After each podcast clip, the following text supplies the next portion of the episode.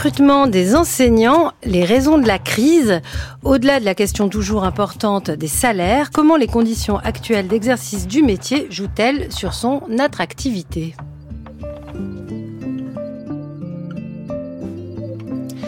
Dans cet épisode d'être et savoir, nous allons nous saisir de la parution de deux livres passionnants et très différents pour reparler de la condition enseignante et de la si brûlante question du recrutement, alors que les concours, on le sait, peinent à trouver des candidats.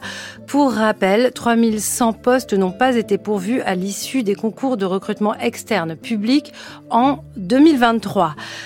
Le premier de ces deux ouvrages, En quête d'enseignants, est une vaste somme qui réunit plusieurs articles scientifiques.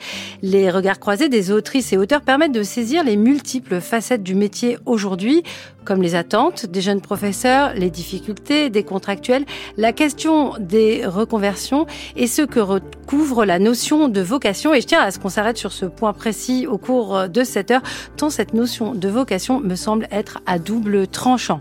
Le deuxième livre, Enseignant, les nouveaux prolétaires, est écrit par un professeur des écoles engagées qui défend la thèse d'une dégradation organisée des conditions d'exercice de son métier ces dernières années. Nous rentrerons également dans le détail détail de cette argumentation qui ancre la problématique dans l'époque actuelle, et ce alors que ça fait longtemps que les enseignants dénoncent nombre de difficultés auxquelles ils et elles font face. Pour beaucoup de mes collègues, euh, c'est le sentiment qu'ils et elles ont d'être méprisés. Vous êtes tout le temps en grève, vous foutez rien, vos élèves sont nuls. On vraiment à croire que, que vraiment on fout rien. C'est vrai que c'est assez déconsidérant. J'adore ce métier, mais je crois que je vais tirer ma révérence sans regret. Je trouve qu'on est déjà bien méritant d'être professeur et de travailler avec la paye qu'on a dans les conditions dans lesquelles on travaille. Notre image, euh, comme euh, elle est à l'image de notre salaire, c'est-à-dire qu'elle s'est également dévalorisée. Notre euh, tâche consiste à préparer la société de demain avec les enfants d'aujourd'hui, mais avec souvent des moyens d'hier. Comment est-ce qu'on va recruter des gens avec ce qu'on a actuellement comme conditions de travail. Demander aux élèves, est-ce qu'ils ont envie d'être euh, professeurs? C'est un montage d'archives qu'a proposé l'INA à la rentrée 2023, un montage qui illustre euh, la difficulté euh, pour euh, les enseignants d'exercer leur métier à différentes époques récentes. Qu'est-ce qui est différent pour vous aujourd'hui, Frédéric Grimaud? Vous êtes l'auteur de Enseignants les nouveaux prolétaires, publié chez ESF. Le sous-titre, c'est Le taylorisme à l'école. J'ajoute qu'en plus d'être professeur des écoles, vous êtes chercheur à l'université d'Aix-Marseille. Tout à fait, bonsoir. Eh bien écoutez, c'est intéressant, dans, les, propos qu'on a entendus, on peut avoir l'impression que rien n'a changé en fait depuis 50 ans, que les profs disent la même chose. En vérité, c'est vrai que c'est les mêmes profs, c'est la même école, mais c'est toute la société autour qui a changé. Donc c'est pas étonnant qu'on retrouve des mêmes problématiques aujourd'hui, mais dans un contexte qui a changé. Et pour moi, ce qui a changé le plus, enfin ce qui marque un, un véritable changement de paradigme, c'est l'arrivée du nouveau management public qui a importé des nouvelles normes de travail euh, dans, dans le travail enseignant. Alors c'est vrai que les enseignants, d'une certaine manière, on, peut dire qu'ils ont toujours été subordonnés à des injonctions, hein, mais de, de, mon point de vue, pas d'une manière si forte et pas d'une manière euh, si violente. On va euh, détailler, je l'ai dit, euh, ce qui a pu changer, comment mhm. euh, cela s'illustre, eh bien à travers la manière dont vous-même exercez ce métier, ainsi que vos collègues. Avec nous également ce soir Géraldine Farge. Bonsoir. Bonsoir. Vous êtes maîtresse de conférences HDR en sciences de l'éducation et de la formation à l'université de Bourgogne, rattachée à un laboratoire qu'on connaît dans cette émission, l'IREDU, l'Institut de recherche en éducation. Vous êtes également chercheuse associée au Centre de recherche sur les inégalités sociales à Sciences Po et au CNRS. Et vous venez de publier avec euh, Loïc Serdaeli aux presses universitaires de Rennes l'ouvrage collectif Enquête d'enseignants, regard croisé sur l'attractivité d'un métier. Je reprends mon souffle. Dans ce livre, vous, vous, vous dites, vous et les autres chercheurs, que finalement la crise du recrutement, on va en parler euh, ce soir, elle est cyclique euh, finalement. Et on, a écouté beaucoup d'archives avec euh, le réalisateur de l'émission, Perret Legras. On, on voit bien que cette crise du recrutement, euh, c'est pas du tout euh, quelque chose de nouveau. Qu'est-ce qui est, je vous pose la même question hein, qu'à Frédéric Raymond, qu'est-ce qui est particulier à notre époque, à 2024 Oui, alors c'est vrai que dans le livre, on prend le temps, euh, dans l'introduction, de, de, revenir sur cette euh, crise euh, de recrutement. Alors je parle de crise de recrutement, mais justement dans le livre, on, on essaye de distinguer un petit peu euh, les, les, différents usages des termes euh, entre attractivité, crise de recrutement, pénurie. Euh, voilà, on ne veut pas forcément toujours dire la, la même chose, mais c'est vrai que des, des, des, problèmes de recrutement dans, dans l'éducation nationale, il y en a eu de, de, très importants, dans des dimensions plus grandes que celles qu'on aujourd'hui euh, dans les années 60-70 où on a recruté beaucoup de, de, de personnel euh, vacataire, on les appelait pas forcément comme ça euh, à l'époque, mais en tout cas, voilà, il y a, eu un, un, problème de recrutement déjà à cette période-là. Il y a ensuite, il y a ensuite eu d'autres euh, problème de recrutement à la fin des années 80, au début des années 90. Et puis, depuis le milieu des années 2000, on est sur une période où on peine à recruter des enseignants avec euh, certaines difficultés euh, et l'ouvrage permet de de mieux, euh, comment dire, d'avancer dans la compréhension de, des, des, facteurs qui sont euh, en arrière-plan. Euh, une certaine difficulté à distinguer ce qui est de l'ordre de la perte d'attractivité du métier mmh. et les décalages entre le vivier des candidats disponibles et le niveau d'études requis pour devenir enseignant la différence par rapport aux années 60 et même aux années euh, 90, c'est que aujourd'hui le nombre d'élèves a arrêté d'augmenter. On a retrouvé des archives on parle de 9 millions d'élèves. Voilà, on est à 12 millions, mais on sait que l'augmentation aujourd'hui euh, va euh, s'arrêter. Alors pas forcément au lycée, hein, mais euh, dans, dans, les petites classes. Et ça, c'est aussi un argument pour euh, moins recruter. Alors par rapport aux années 60-70, il faut aussi bien se représenter que le nombre d'enseignants est aussi beaucoup plus important. Donc les besoins de recrutement sont aussi très importants aujourd'hui, et d'autant plus quand on, bah, on, on, veut des enseignants euh, spécialistes, on veut des enseignants dans différentes disciplines, mmh. on veut faire des classes avec euh, plein d'enseignants.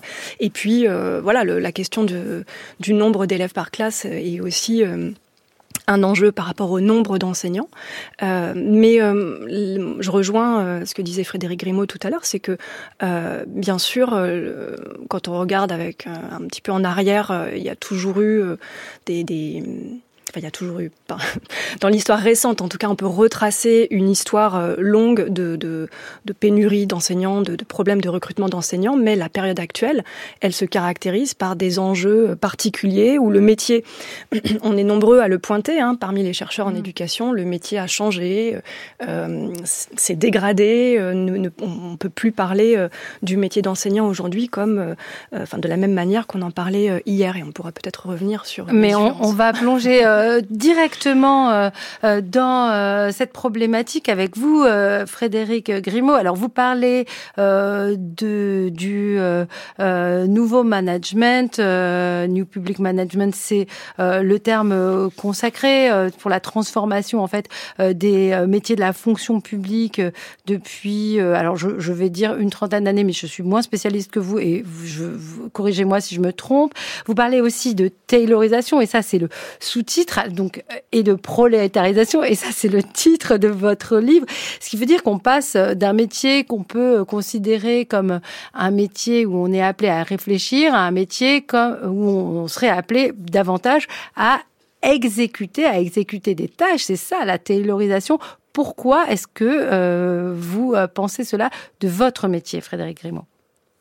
Déjà, euh, on le voit dans les, les extraits que vous avez passés, on, on peut avoir l'impression que les enseignants se plaignaient déjà il y a 50 ans, sauf que c'est pas tout à fait de la même chose. Euh, ils parlent de, de reconnaissance sociétale, de, de salaire, etc. Mais aucun ne parle de la question du sens de leur travail. Aucun ne parle de leur autonomie procédurale. Or aujourd'hui, euh, c'est un phénomène qu'on qu ressent dans la profession, cette idée qu'il y a une perte de, de l'expertise professionnelle et que ça, ça fait particulièrement, ça met particulièrement, si vous voulez, en difficulté euh, l'enseignant et ça a des atteintes sur sa santé qui sont réelles. Et oui, moi je le signe avec l'époque de, de l'arrivée du nouveau management public. Euh, je, évidemment, c'est pas, pas inventé ça. Je l'ai repris. A des tas de, sociologues ou d'économistes qui qui ont daté ça à une trentaine d'années. Mais en gros, quand on a importé des normes issues du secteur privé, euh, qui sont basées sur euh, la, performance, qui sont basées sur la rentabilité, qui qui considère le capital humain comme une quantité numérique, eh bien, ça, ça transforme complètement les règles du métier et ça, ça on passe de, de règles sur la, qui euh, qui enjoint à avoir plus de rationalité, par exemple, dans le travail, quand, alors qu'on bosse avec des enfants. Euh, ça impose des nouvelles hiérarchies dans, dans un métier qui était, qui se prévalait d'une certaine liberté pédagogique. Ça, ça influe, euh, ça donne des normes de, de compétitivité ou d'individualisation, là où on valorisait plutôt le collectif ou la coopération. Alors, moi, je comprends assez bien ce que ça peut signifier pour, euh, par exemple, les directeurs et directrices euh, d'écoles euh, primaires, maternelles et élémentaires. Frédéric Grimaud, on se souvient de la lettre qu'avait laissée Christine Renon, une directrice d'école qui s'est suicidée il y a trois ans. Cette lettre dénonçait le fait qu'elle ait beaucoup de remontées administratives à faire, qu'elle n'ait plus le temps de s'occuper des enfants, qu'elle n'ait plus le temps d'être présente pour euh, les, les personnes de, de, son école qui avaient euh, besoin d'elle, toute prise qu'elle était par des tâches administratives infinies et extrêmement répétitives et un manque de reconnaissance de son administration. Mais quand on est enseignant, en quoi ça consiste cette perte d'autonomie procédurale? Je reprends votre terme, Frédéric Grimaud. En fait, c'est euh, l'imposition euh, par euh, par des hum, par une administration qui euh, qui est de plus en plus prescriptive d'imposition de, de nouvelles de, de façons de travailler si vous voulez qui sont pas discutables. C'est, ce sont des, des, petits guides, par exemple, des protocoles, des guides orange qui nous disent voilà la bonne méthode à exécuter. Euh, y a, et qui sont souvent justifiés par une portion congrue de la science, hein, mais il y a toujours cette ambition de le justifier par la science.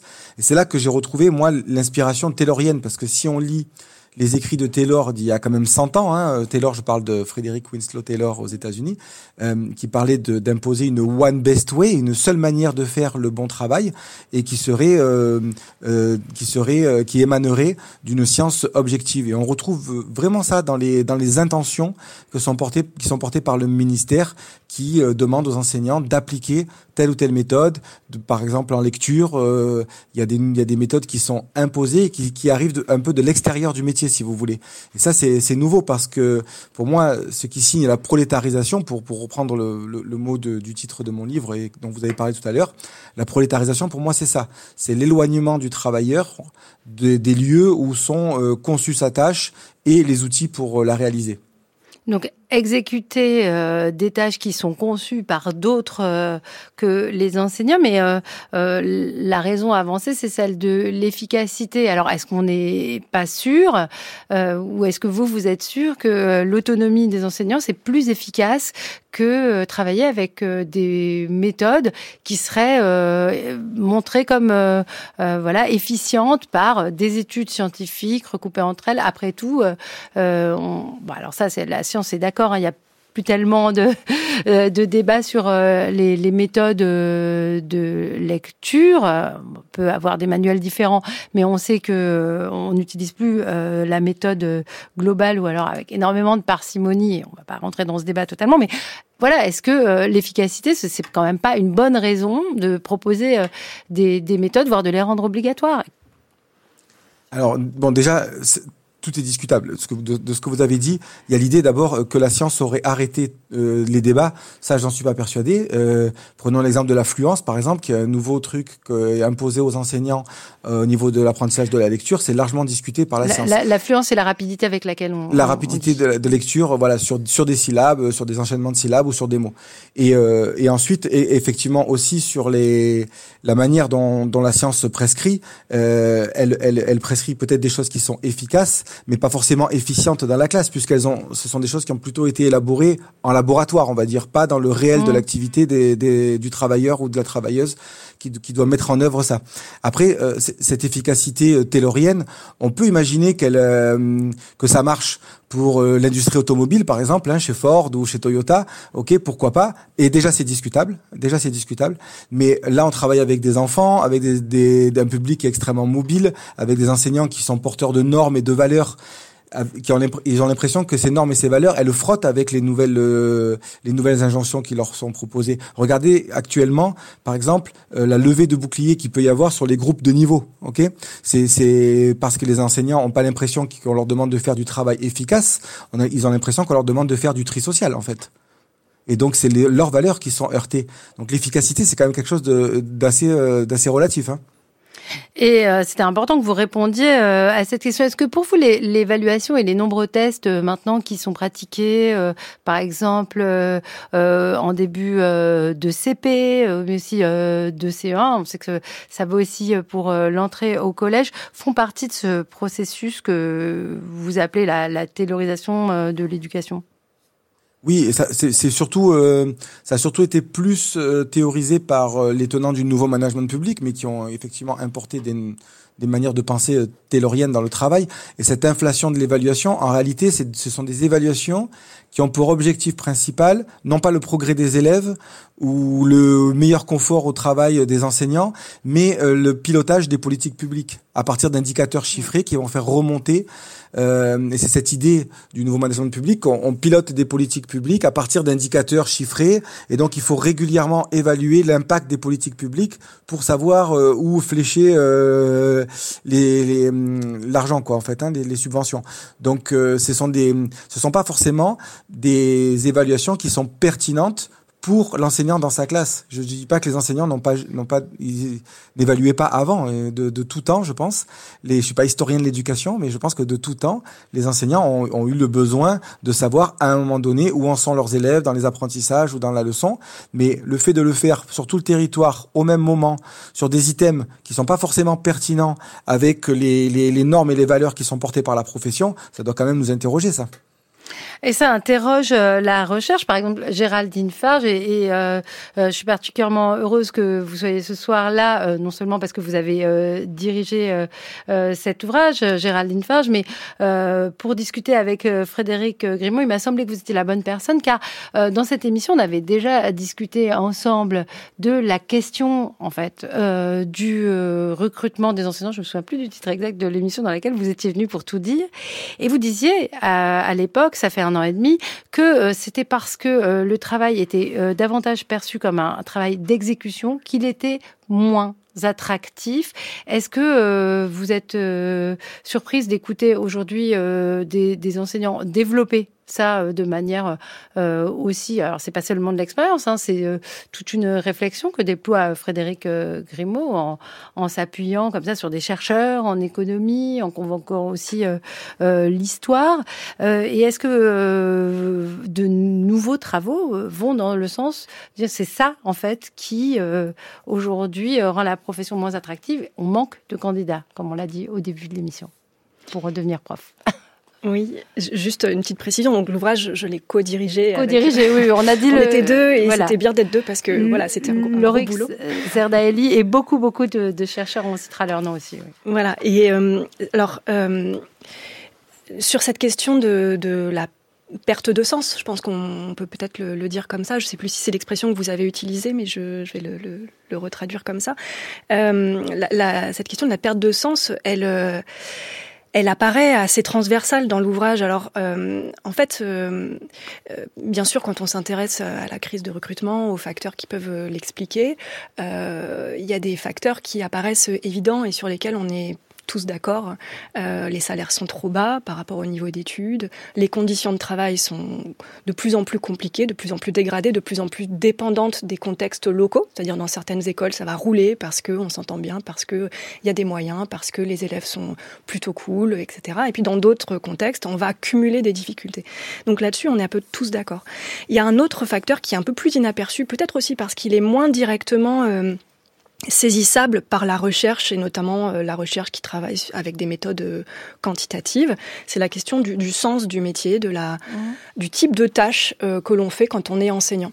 Et euh, c'est peut-être euh, un des aspects euh, transversaux de, de, des, des dix chapitres qui composent cet ouvrage. il y en a quand même beaucoup, euh, plusieurs, j'aurais dû les compter avant l'émission, je ne l'ai pas fait, mais il y a plusieurs chapitres dans l'ouvrage qui insistent sur euh, le, sens euh, des pratiques professionnelles enseignantes comme étant gage de... Euh, euh très forte motivation avant même euh, l'entrée dans le métier ou pendant euh, que la carrière se déroule. Euh, par exemple, euh, on peut, on peut, je sais pas, je je prends un exemple de chapitre. Voilà. J'entre un petit peu dans le dans le détail. Euh, on, dans le dans cet ouvrage, euh, Frédéric Giraud a écrit un, un enfin s'est intéressé. Elle a écrit un chapitre sur les les ingénieurs qui euh, ont fait le choix à un moment donné d'arrêter d'être ingénieurs et de se reconvertir dans euh, l'enseignement. Euh, donc, elle propose une analyse qualitative. Elle suit par étude de cas. Elle a suivi quatre ingénieurs qui se sont reconvertis dans l'enseignement, trois dans le premier degré et un dans le dans le second degré. Et elle explique que pour ces ingénieurs, il était important euh, que cette reconversion soit sous condition de pouvoir euh, mettre en, œuvre dans leur pratique pédagogique euh, des méthodes Montessori. Donc elle essaye de comprendre pourquoi et elle fait un parallèle entre euh, le, ce, qui, ce qui avait guidé leur choix de devenir ingénieur, l'intérêt pour, euh, pour la réflexion, l'intellectualisation du travail, etc. et ce qui va les guider dans le choix de cet enseignement sous condition de pratique pédagogique Montessori. Et elle explique bien que quand on est ingénieur, et que l'on devient enseignant, mais il y a une forme de déclassement professionnel, salarial, qui, euh, qui, est euh, d'une certaine façon légitimé par le fait de d'être enseignant, oui, mais euh, avec ce petit plus qu'apporte dans ces carrières spécifiques la, notoriété, si on peut dire, des méthodes Montessori. Donc le sens du métier, le, le, type de pratique, il est important. Il, voilà, il y a d'autres, il y a d'autres chapitres qui l'abordent dans l'ouvrage euh, et euh, sur lesquels il serait intéressant de, de développer, mais je veux pas. Euh, mais on, va le faire euh, euh, pour euh, rester un peu sur cette crise d'attractivité. je ne sais pas si Nicole Belloubet va en parler bientôt. Amélie Oudéa Castera pas vraiment eu, le temps, c'était très court. Mais Gabriel Attal a parlé en septembre dernier d'un choc d'attractivité et de la nécessité de, de s'atteler à ce sujet. Mais finalement, tout les ministres, les uns après les autres, euh, le font. On écoute cette intervention du 13 septembre dernier. Oui, il y a aujourd'hui euh, une crise d'attractivité du métier d'enseignant, pas une crise de vocation. Je pense qu'il y a même plus de vocation que euh, à certaines autres époques, notamment pour les secondes parties de carrière. Mais il y a une crise d'attractivité qui concerne beaucoup de pays dans le monde à laquelle on doit répondre.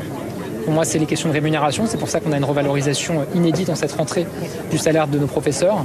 C'est aussi une question de déroulement et d'organisation de la carrière. C'est une question aussi du respect de l'autorité de nos enseignants. Je pense qu'il faut qu'on arrive à avancer sur tous ces sujets. Alors, je ne sais pas si on a avancé euh, pour l'instant sur tous ces sujets. Je voudrais m'arrêter sur le terme vocation. Vous disiez, euh, Géraldine Farge, il y a plusieurs chapitre euh, qui s'intéresse au sens du métier. Pour moi, un des plus importants, c'est le chapitre euh, sur euh, la vocation, qui est extrêmement intéressant, qui est signé Axel Kilik, Kilik, pardon, et pardon à lui. alors, je vais demander. Alors, en plus, mais ça s'écrit A K S E L. Alors, je ne pouvais pas savoir. Frédéric Grimaud. Est-ce que pour vous, la vocation, c'est quelque chose euh, d'important qui vous aide à tenir. Euh, là, je, rentre déjà un peu dans le contenu euh, de, de, ce chapitre de l'autrice dont on vient de, de, parler. Alors oui, la vocation, c'est, moi, je, je l'ai entendu au sens où le c'est le, le, poids que l'on accorde aux, aux, valeurs que l'on porte dans, dans nos intentions, mmh. d'accord, en tant que travailleur. C'est très drôle que Gabriel Attal il oppose attractivité et vocation quelque part en disant euh, il y a un problème d'attractivité mais pas de vocation. Il les met dos à dos quelque part. Et, euh, et d'ailleurs pour euh, favoriser l'attractivité, d'une part il dit qu'il va y avoir euh, une revalorisation salariale et, et de carrière. Bon c'est déjà euh, quand même euh, c'est pas, pas vraiment la réalité en fait hein, le fameux la fameuse revalorisation historique, euh, elle, est attendue, mais elle, n'arrive jamais. Hein, c'est l'arlésienne. Mais aussi, on voit bien que euh, sa porte de sortie, c'est l'autorité. Euh, ça va être voilà les, élèves difficiles, etc. Et les familles compliquées. Et donc, il va il va reporter cette question-là sur sur une porte de sortie qui est plus facile pour lui. Pour autant, la, la question de de la vocation et donc des valeurs que l'on porte, elles sont elles sont extrêmement importantes et elles vont lester le travail de l'enseignant et la manière dont il va se sentir bien dans sa carrière bien dans son travail. Pour moi, l'essentiel, c'est quand un, travailleur rentre chez lui ou chez elle le soir en se disant j'ai fait du bon travail, d'accord, j'ai fait du bon travail au regard des valeurs que je porte ou que porte ma profession et, et aux intentions que j'avais le matin en me levant. Et aujourd'hui, on voit bien que, que toutes les réformes qui se succèdent depuis une bonne vingtaine d'années, elles, elles ont tendance justement à empêcher de faire du bon travail. Donc il y a, y a, un vrai paradoxe à, à dire qu'on veut euh, redonner, euh, repermettre l'attractivité par la vocation, tout en empêchant le, le, le, métier de se renforcer des valeurs de chacun et de, et de devenir plus robuste.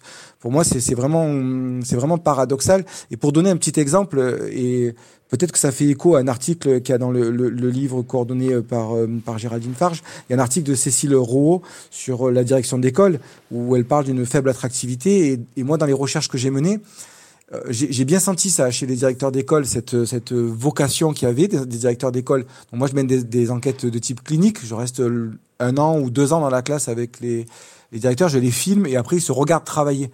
Et plusieurs fois, il y a des directeurs qui se regardent et qui me disent "Oh là là, mais moi, c'était pas pour ça que je faisais ce travail. Ce que je vois, ce que je, quand je me vois faire, c'est pas ce que je voulais faire. Moi, je voulais impulser des projets pédagogiques, etc. Et je m'aperçois que j'ai passé la journée tu, tu, tu m'as filmé pendant toute la journée et j'ai fait quelque chose que finalement une bonne secrétaire bien formée, elle aurait fait exactement la même chose.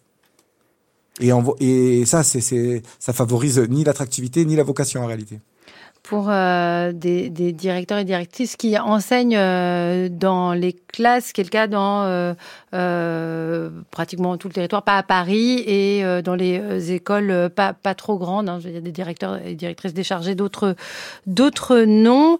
cet article d'Axel Kidik dont, dont, je parlais est sous-titré La norme vocationnelle ou la profession sublimée et euh, c'est peut-être pas pour rien si Frédéric Grimaud parlait euh, de, la manière dont on était lesté, c'est presque ancré euh, finalement euh, grâce à la vocation dans quelque chose qui nous fait tenir, enfin fait tenir les enseignants dans leur métier. C'est ce qui permet, alors je, reprends un peu les termes d'Axel Kilik, mais vous allez pouvoir dé développer, Géraldine Farge, et eh bien de sublimer le bas salaire, euh, les difficultés euh, quotidiennes et puis le discours de, de la société hein, sur euh, ce que sont euh, ce que c'est que d'enseigner euh, les facilités prétendues qu'on a quand on est enseignant pour organiser son emploi du temps ou partir en, en, vacances pour partir dans des grandes généralités qui sont souvent évoquées à l'endroit de la profession. Oui, alors cette idée de, vocation, elle est en effet très ancienne et elle, tient beaucoup à cœur. Euh, aux, enseignants parce que euh, elle va euh, Axel Kilik présente la vocation comme une norme professionnelle elle, parle de normes vocationnelles et qui s'inscrit dans la culture professionnelle des professeurs des écoles qui est presque une sorte de comme les normes, il faut y adhérer. Quand on est professeur des écoles, bah il est bien d'avoir la vocation. Donc elle s'est intéressée euh, elle s'est demandé pourquoi, et, et, elle a fait un travail ethnographique. Euh, c'est son travail de thèse. D'ailleurs, elle a, elle a publié euh, donc dans ce livre un chapitre, mais elle a publié plus largement un, ouvrage sur ces sur ces aspects-là. Et en fait, elle explique que la, la vocation euh, des enseignants est euh, très largement une vocation, euh, une vocation contre, c'est-à-dire une forme de défense du métier quand par ailleurs il est euh, attaqué, euh, dénigré, euh, dévalorisé par voilà les, les, les, proches qui disent que les enseignants sont toujours en vacances, mmh. par la société qui renvoie une image dévalorisée, etc. donc cette cette norme vocationnelle, elle permet euh, aux professeurs des écoles de euh, mettre en avant euh, quelque chose qui est euh, très important et pour le coup très valorisé dans la société, c'est leur engagement professionnel. Mmh. Euh, on peut être mal payé, on peut avoir des conditions de travail euh, très pénibles, euh, dès lors que l'on est euh, engagé, qu'on fait un métier qui a du sens, euh, une forte utilité sociale, euh, eh bien on se trouve tout de suite beaucoup plus valorisé. Donc cette norme vocationnelle, elle, elle compte beaucoup pour euh, les, les professeurs des écoles pour justement justement euh, euh, agir dans une certaine forme de, défense du métier. Donc euh, c'est une longue histoire cette vocation, cette idée d'engagement moral au travail, et ça met parfois C'est-à-dire qu'on peut avoir l'impression que la vocation, c'est comment dire quelque chose qui va rendre l'exercice professionnel plus facile dans tous les cas, mais c'est pas forcément le cas parce que ça peut mettre les, professeurs des écoles euh, en porte-à-faux justement par rapport à leurs valeurs. Je crois que d'ailleurs Frédéric Grimaud en parle dans son livre.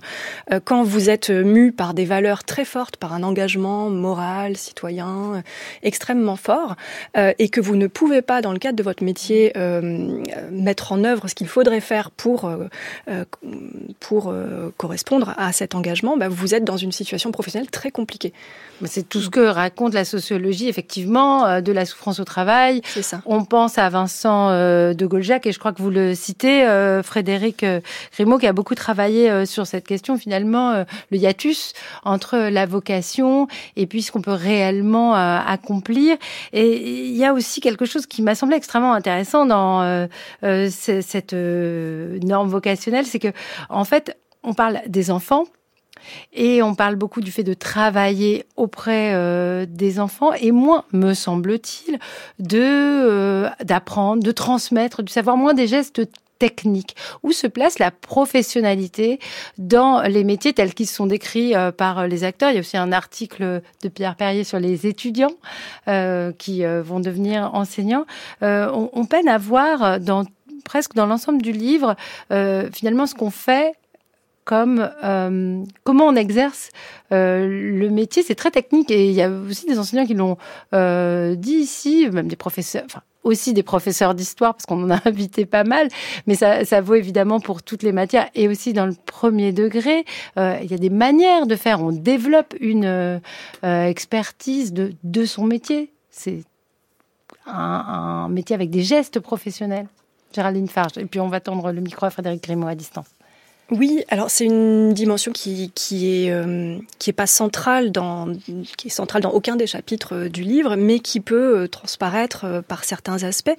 par exemple, vous citiez le, le, chapitre de Pierre Perrier. Alors Pierre Perrier, dans cet ouvrage, il s'est intéressé à aux étudiants de L3 euh, qui euh, bah, qui euh, vont s'orienter et il a essayé de distinguer ce qui pouvait orienter euh, les euh, ce qui pouvait pardon différencier les étudiants qui vont s'orienter vers les métiers de l'enseignement de ceux qui vont s'orienter vers d'autres métiers dans dans quelques enfin, dans différentes filières. Alors il, il montre que alors qu'on est auprès d'étudiants qui n'ont donc pas pour la plupart d'expérience en établissement, en tout cas pas d'expérience longue, il y a une connaissance déjà euh, préalable de euh, ce qui fait les, difficultés du métier d'enseignant. Alors, je n'irai pas jusqu'à dire qu'il y a une connaissance des techniques du métier, mais euh, il y a déjà une certaine connaissance euh, qui peut être acquise euh, au travers de, stages de courte durée ou qui peut être acquise aussi par le simple fait de connaître des enseignants qui vont nous parler de, leur métier. Et cette, euh, les caractéristiques du travail enseignant peuvent déjà, dès la licence, détourner de l'orientation vers ce métier.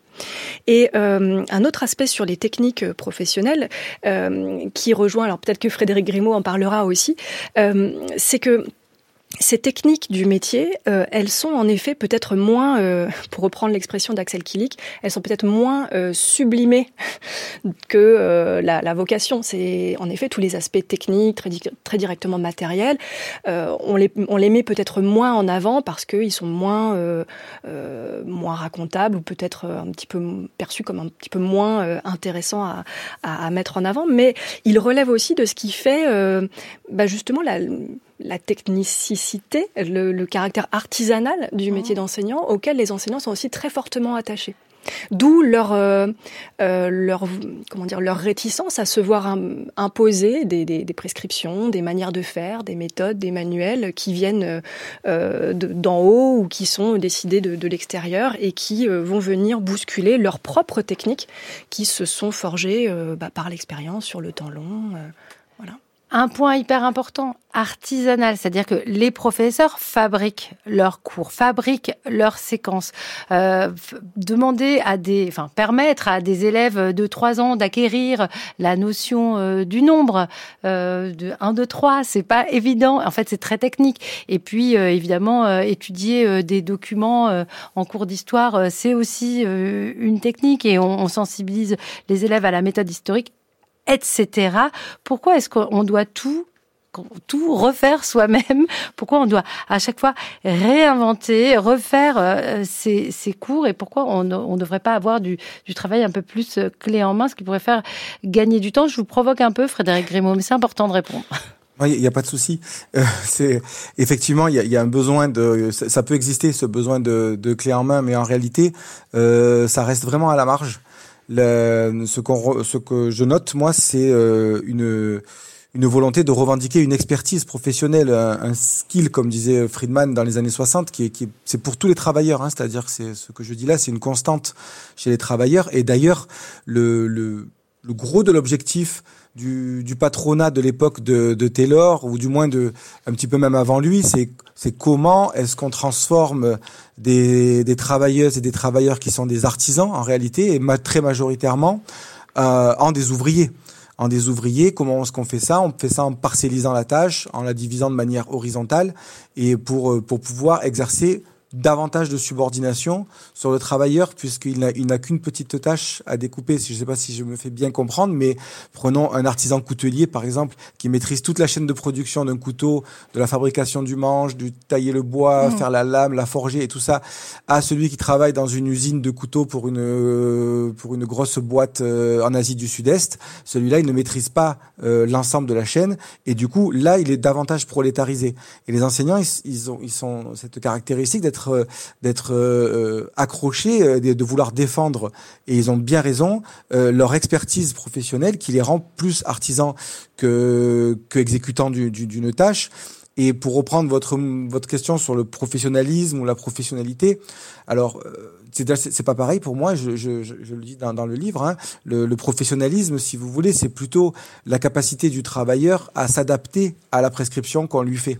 C'est important, hein c'est important de le faire. C'est-à-dire c'est la manière dont ils vont bien répondre aux consignes données par le ministère, aux BO, aux programmes, etc., etc. La professionnalité, c'est plutôt sa capacité à résoudre des problèmes dans le réel, in situ, au moment où le problème arrive et qu'on n'avait pas prévu. Et vous voyez bien que là, pour avoir une forte professionnalité, en réalité, il faut avoir incorporé beaucoup de métiers, beaucoup de gestes professionnels, beaucoup d'expériences, etc., de gens qui nous précèdent. Et justement, quand on, a des manuels labellisés, quand on a des méthodes pédagogiques qui sont fabriquées par un conseil scientifique qui n'est pas enseignant, euh, on peut se poser la question de où est la place du métier à l'intérieur de ces artefacts. Ces artefacts, ils sont censés euh, incorporer, si vous voulez, une somme euh, historique de, de culture professionnelle. Et vraiment, j'insiste pour en rebouclant là-dessus, tout ça, c'est mu par des valeurs. C'est mieux par des valeurs qui donnent du sens à ce qu'on fait. Et ça, c'est hyper important. Euh, je, finirai sur cet exemple. C'est dans, dans, ma thèse. Hein. Euh, J'ai travaillé sur l'inclusion des élèves en situation de handicap dans les classes ordinaires. Donc, ce sont des enfants qui sont particulièrement en, en très grande difficulté, avec des handicaps parfois lourds.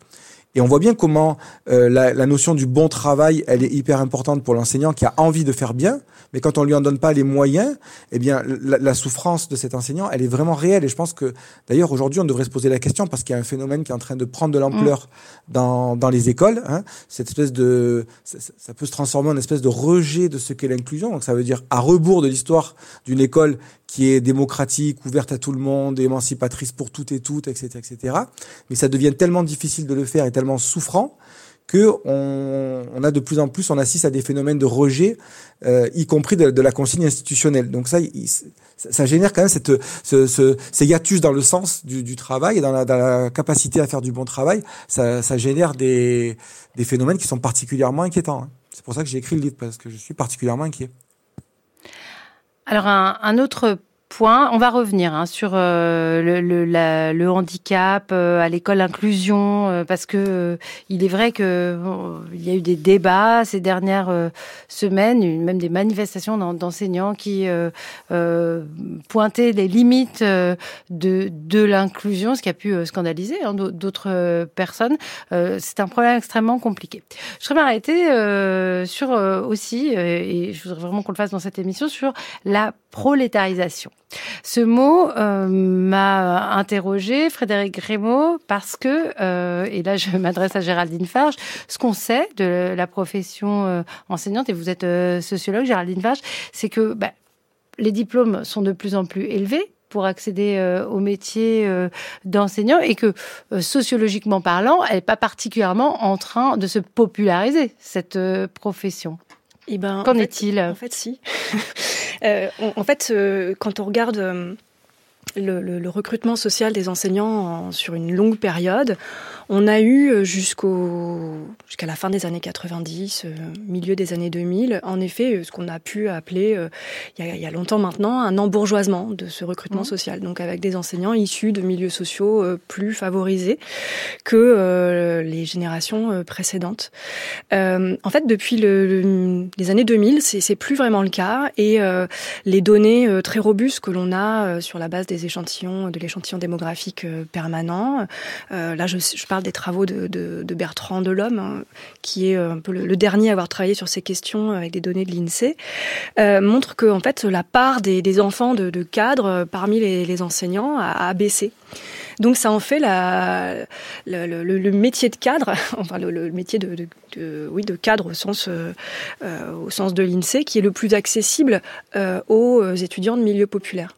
Donc on a un peu un retour de un retour historique en fait. historique qui est assez intéressant à constater. dans le métier. C'est une vieille histoire dans le métier. Ça veut dire aussi que ces recherches sur les origines sociales des enseignants qui ont un petit peu tendance à, disparaître ou à être un peu moins nombreuses ces dernières années, alors qu'elles ont beaucoup intéressé euh, il y a quelques décennies, euh, ont, ont, tout intérêt à revenir. En fait, on n'en a jamais terminé avec cette histoire.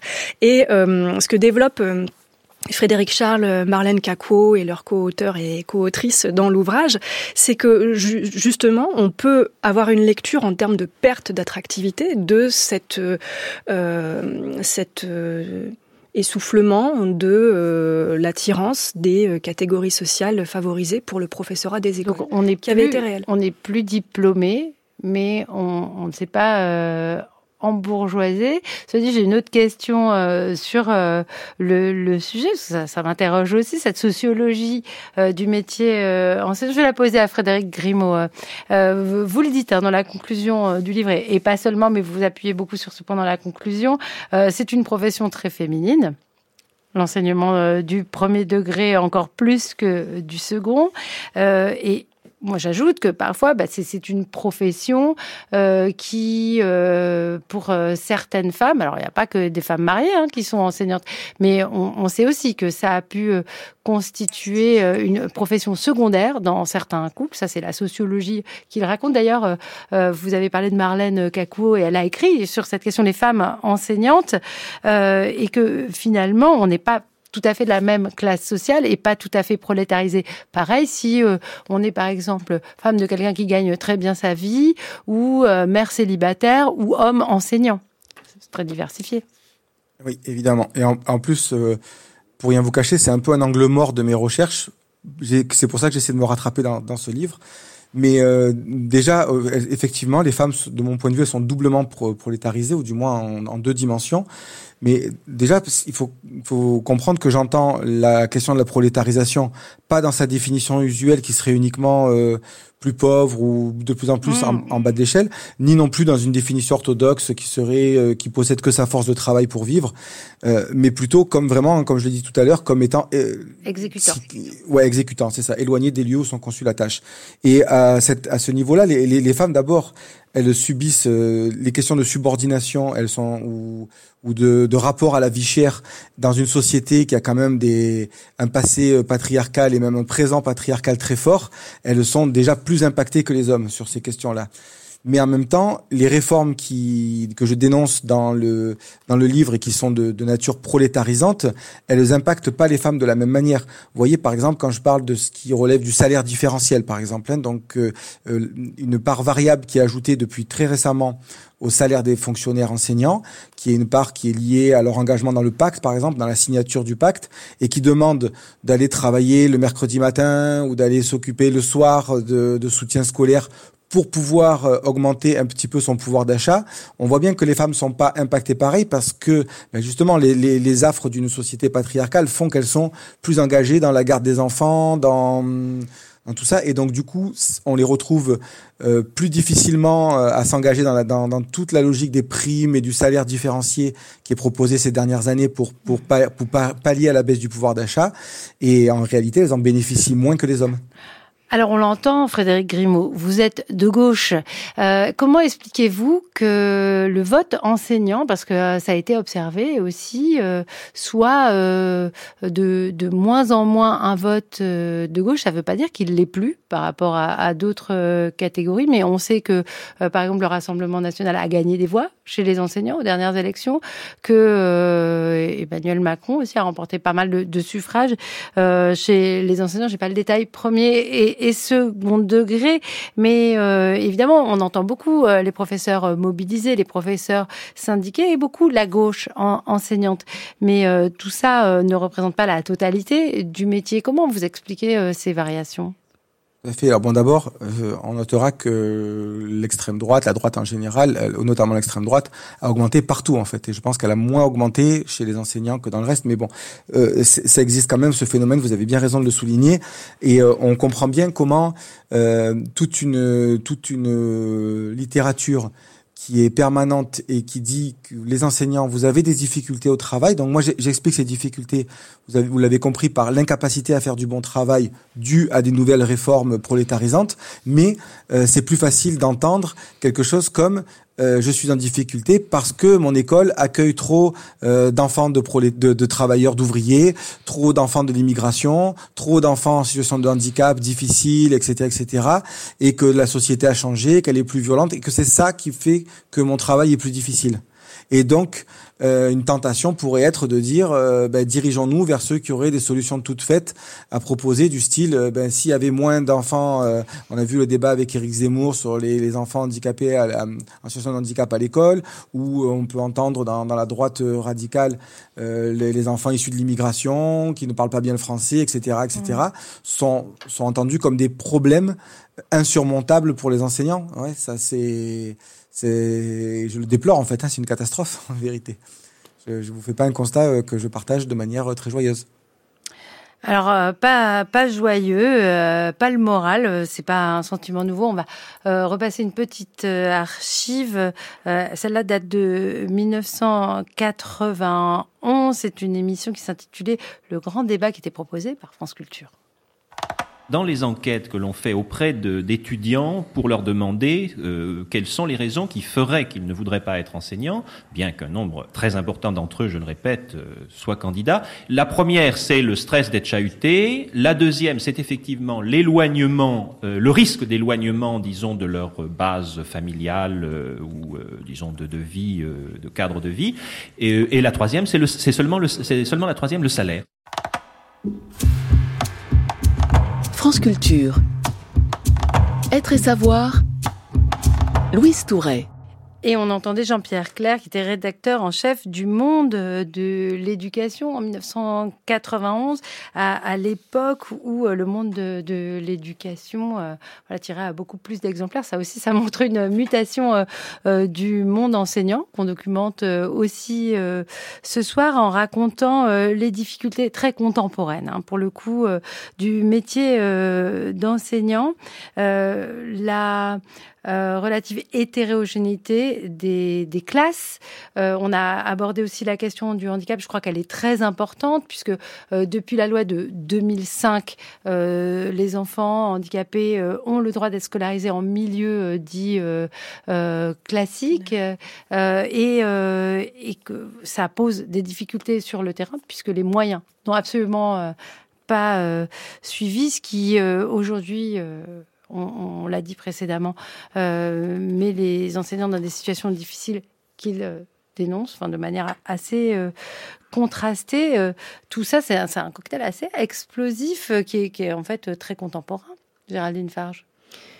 Oui, sur cette question de, de l'inclusion, euh, c'est sûr qu'elle est, euh, elle est explosive, mais aussi parce qu'il y a beaucoup de choses qui, euh, qui sont peu dissibles. C'est-à-dire que si on reprend ce qu'on a dit tout à l'heure, un peu plus tôt dans l'émission, bah, les, les, enseignants, alors je vais parler plutôt là des, des professeurs des écoles, sont sont venus vers ce métier-là pour des raisons très euh, humanistes, pour euh, euh, l'utilité sociale du métier. Ils ont un engagement moral très fort vis-à-vis -vis de leurs élèves. Ça, c'est bien documenté, on le sait. Et en même temps, bah, quand ils sont face au constat qu'ils ne peuvent pas euh, gérer euh, la classe avec euh, des élèves atteints de, de, troubles parfois importants, que ça leur pose des difficultés professionnelles, bah, ils se trouvent dans une situation particulièrement difficile. Je voudrais juste revenir sur une, petite, chose qui a été dite précédemment.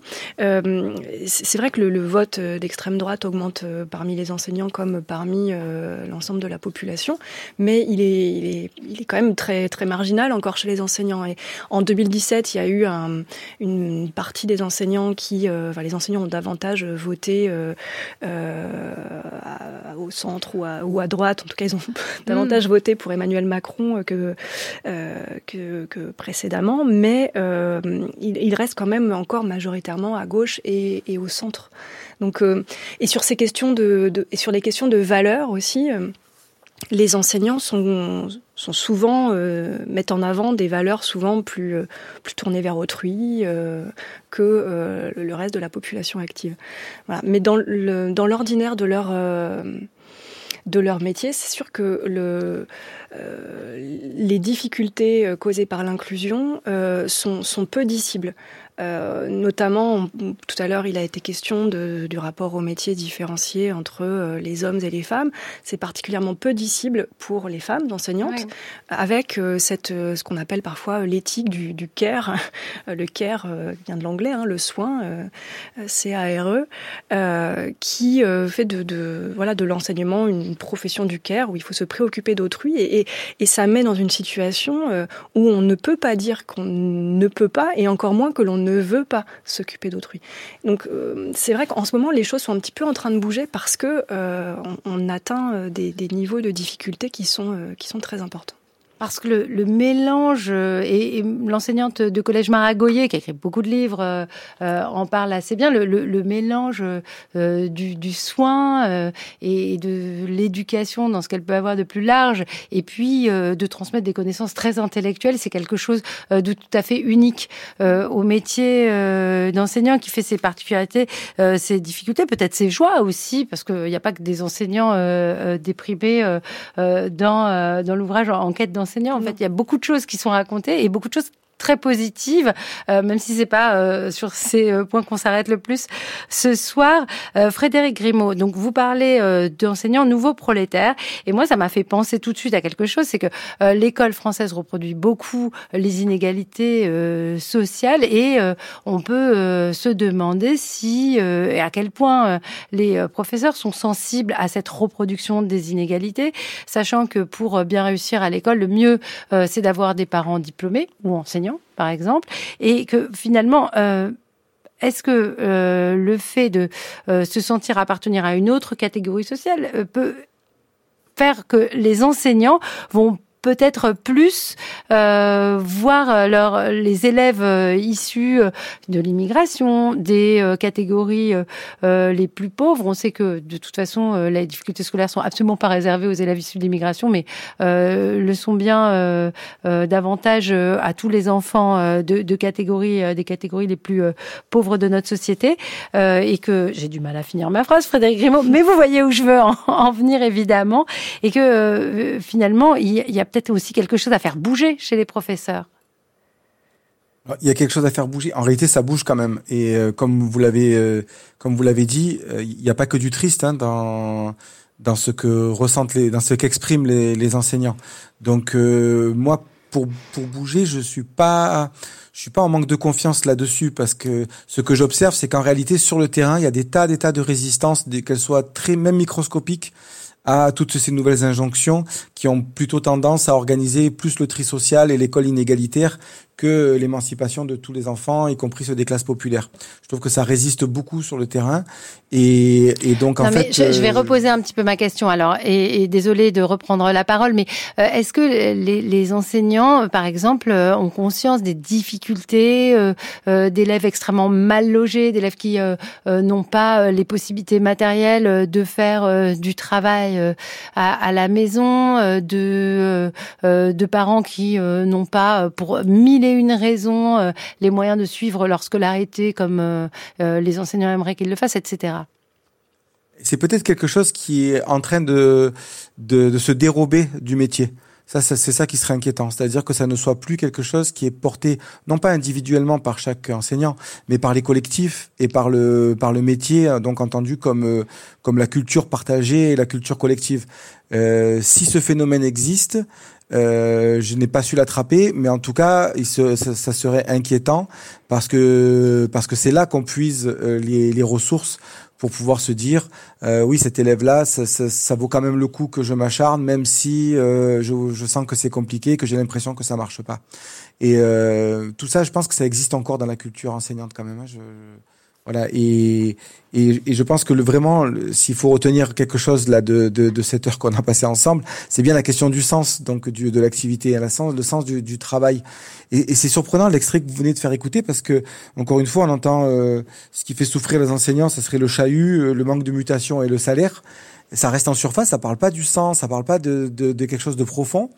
Et en fait, ça m'étonne pas parce que dans les recherches que je mène, eh ben, c'est aussi ce que disent les enseignants de prime abord.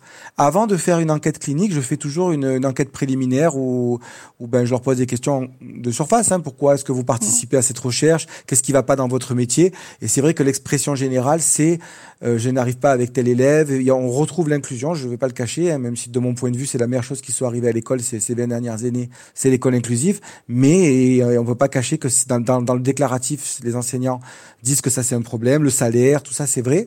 Et c'est vraiment que une fois qu'on a travaillé longuement ensemble, qu'ils finissent par dire et par euh, verbaliser le fait que ce qui le fait le plus souffrir, c'est de faire, d'être obligé de faire des choses qui n'ont pas de sens pour eux. Et euh, la question de ce qu'on fait à l'école, on peut aussi se demander si euh, les, élèves et, les professeurs euh, sont bien clairs et arrivent à, communiquer sur ce que les uns et les autres, les élèves et leurs familles, hein, font à passer leur, journée dans, la, même salle de classe. Géraldine Farr, je voulais rebondir. Oui, je, je, voulais juste rebondir par rapport à la, à la question que vous aviez posée précédemment. C'est en fait quand on les enseignants sont, expriment en effet en, en entretien des, difficultés importantes euh, face à, la différenciation, au fait de, ne pas réussir à s'occuper comme ils le voudraient de, chacun de leurs élèves. Euh, mais il faut, mettre ça en lien avec euh, la comment dire la multitude de, de mandats qui sont actuellement confiés aux enseignants. Ils doivent accueillir dans les, dans les classes des élèves très différents, prendre en compte ces différences et euh, faire parvenir euh, chacun de ces élèves avec euh, ces différences euh, au, à un niveau de, de réussite. Euh, c'est très compliqué, surtout qu'on n'est pas, on a parlé tout à l'heure des recrutements, du nombre d'élèves qui est plutôt en baisse, etc. Ben, la tendance actuelle, elle n'est pas au, à la baisse du nombre d'élèves par classe. Donc quand on a des conditions très concrètes de travail qui rendent euh, qui rendent le travail enseignant euh, bah, difficile, tout particulièrement avec les élèves qui ont euh, des besoins euh, particuliers. Euh, bah, ça, peut euh, ça peut expliquer bah, ce que ce dont Frédéric Grimaud parlait, hein, c'est-à-dire des formes de, mécontentement, des formes de, désillusion, des risques psychosociaux aussi qui sont qui sont en, en hausse, voilà, des, des malaises professionnels comme certains